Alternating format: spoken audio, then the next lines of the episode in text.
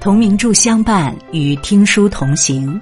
各位读者，早上好，这里是名著听书。今天和大家分享的文章是：新型不孝正在蔓延，父母一无所知，孩子泪流满面。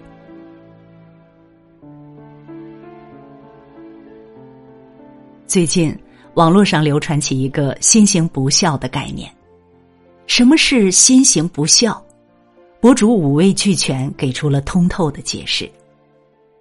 心行不孝就是父母辛苦了一辈子，希望孩子能飞黄腾达，让他们扬眉吐气，孩子却达不到父母的预期。心行不孝就是父母以为孩子在大城市贪图享乐，不找对象，不结婚，让父母恨铁不成钢。在父母的眼中，孩子是自己的荣耀。而现实生活中，孩子却是满地狼狈。很多人虽身在大城市，却住着逼仄的出租房，生活过得紧促而孤寂。每天九九六早出晚归，一边要应对工作的繁重和生活的无情，一边还要小心翼翼的游走在人情冷暖间。现实的残酷与父母的期许碰撞在一起，矛盾氤氲而生。于是就有了那句火遍全网的话：“一种新型不孝正在蔓延，父母一无所知，孩子却已经泪流满面。”其实哪有什么新型不孝，不过是两代人的成长经历和思维方式不同。相亲一百个对象后，妈妈崩溃了。曾在一档节目中看过一个女孩被逼相亲的经历。女孩二十八岁，长相出众，是大型商场的管理层，收入稳定，事业正处于上升期。但女孩所有的成就，在妈妈眼里都抵不过二十八岁不结婚的失败。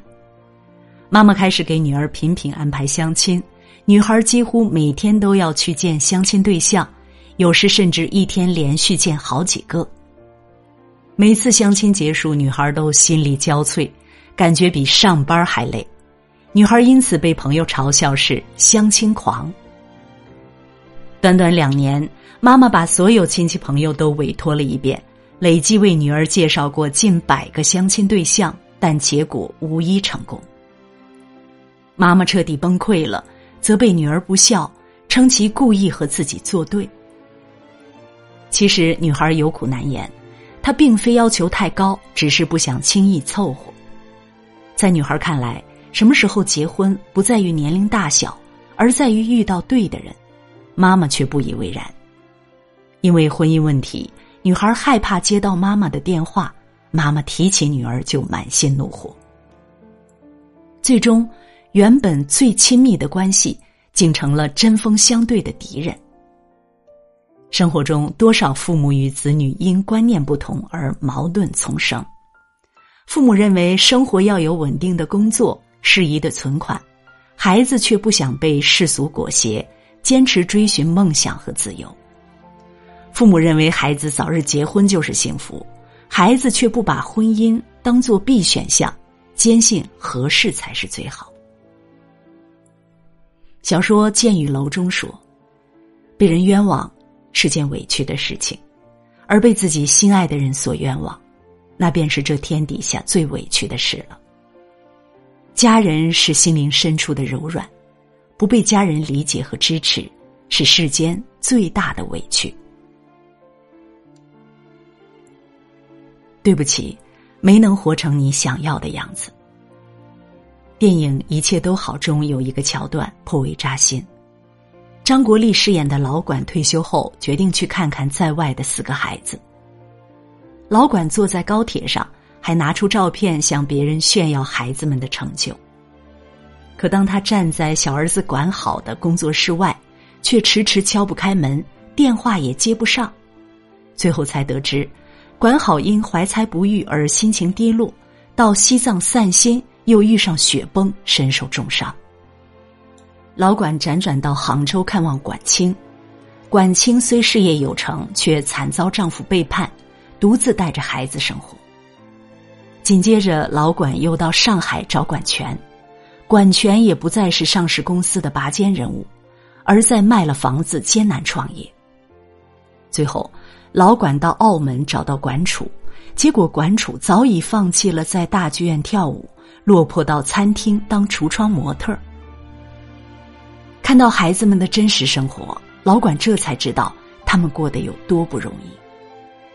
父母看子女，时常包裹着爱的糖衣，总会不经意间放大孩子的成就和荣耀。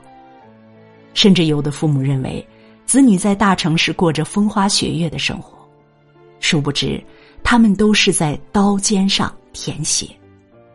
对此，网友惠子深有感触。惠子在上海工作，工资六千元，妈妈让她每个月转两千元回家，存着日后当嫁妆。惠子拒绝了，妈妈立即抱怨道：“整天就知道享受，不存点钱怎么结婚？”惠子顿时湿了眼眶。妈妈不知的是，惠子的工资只够勉强维持生活，外卖都不敢点超过二十元的。纵使加班到深夜，地铁停运了。惠子宁愿拖着疲惫的身体去转几趟公交，也舍不得打车回家。平日被领导和客户刁难，惠子也只能忍气吞声，因为她付不起失业的代价。而这些她从未告诉过父母，因为她不想让父母担心，更害怕让父母失望。都说父母总报喜不报忧，子女又何尝不是呢？他们强忍酸楚与苦涩。撑起笑颜说：“我一切都好。”而在内心深处，又不得不面对现实，感叹：“对不起，没能活成你想要的样子，但我已经拼尽全力。”命运从不仁慈，不会轻易给谁成功与幸福，有的只是无尽的风霜和粗磨。孩子在生活中摸爬滚打，恰如所愿。只是偶然，不如所期才是常态。成年后，孩子是父母的老师。很多时候，不是父母真的太过于固化，而是没有人带他们跟上队伍。若有人主动架起桥梁，便能跨越岁月的鸿沟。朋友丽丽父亲离世后，妈妈一直独自生活。生活虽不苦涩，但也平平无奇。妈妈最大的快乐就是等待丽丽回家，期盼丽丽结婚生子。而丽丽是位旅行博主，一年三分之二的时间都在外旅行，回家的机会很少。后来因疫情，丽丽被隔离在家，才踏踏实实和妈妈待了两个月。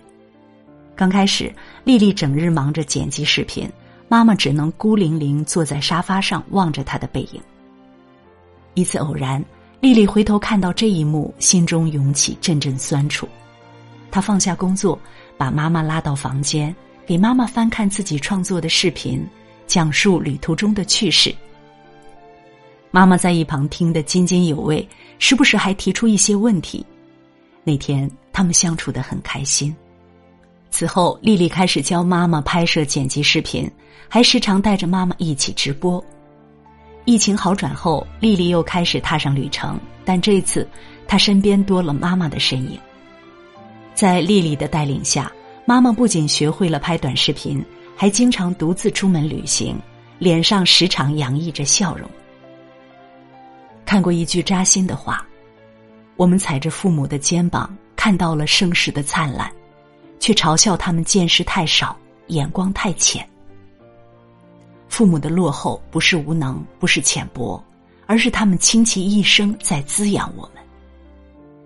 我们时常嫌弃父母思想陈旧，跟不上潮流，可细细想来，我们又为他们做过什么？父母年华已去，不再青春年少，需要有人拉一把，才不会原地落下。孩提时代，父母是孩子的引路人；成年之后，孩子该是父母的老师。父母子女一场，双向奔赴才是最好的出路。俗话说：“望子成龙，望女成凤”，是每个家长的共同心愿。为人父母，期待子女变好是永恒的夙愿。但爱不是枷锁，而是理解和支持。最近，谷爱凌和妈妈的故事点醒了无数人。在北京冬奥决赛时，谷爱凌跳前两跳的分数均落后于其他两位选手。谷爱凌打电话给妈妈，妈妈建议她选择自己最擅长的动作，力争银牌。但这次谷爱凌没有听妈妈的话，她决定挑战自己的极限。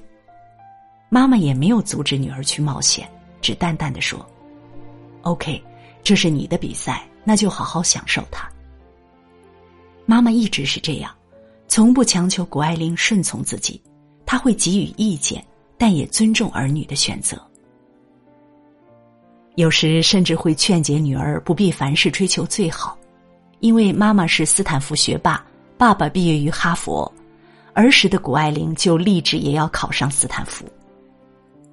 妈妈却说：“你不必需要上斯坦福，你上什么学校，只要你自己特别喜欢。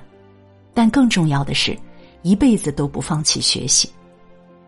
谷爱凌如妈妈所愿，一直走在学习的路上，最终，她也如自己所愿考上了斯坦福。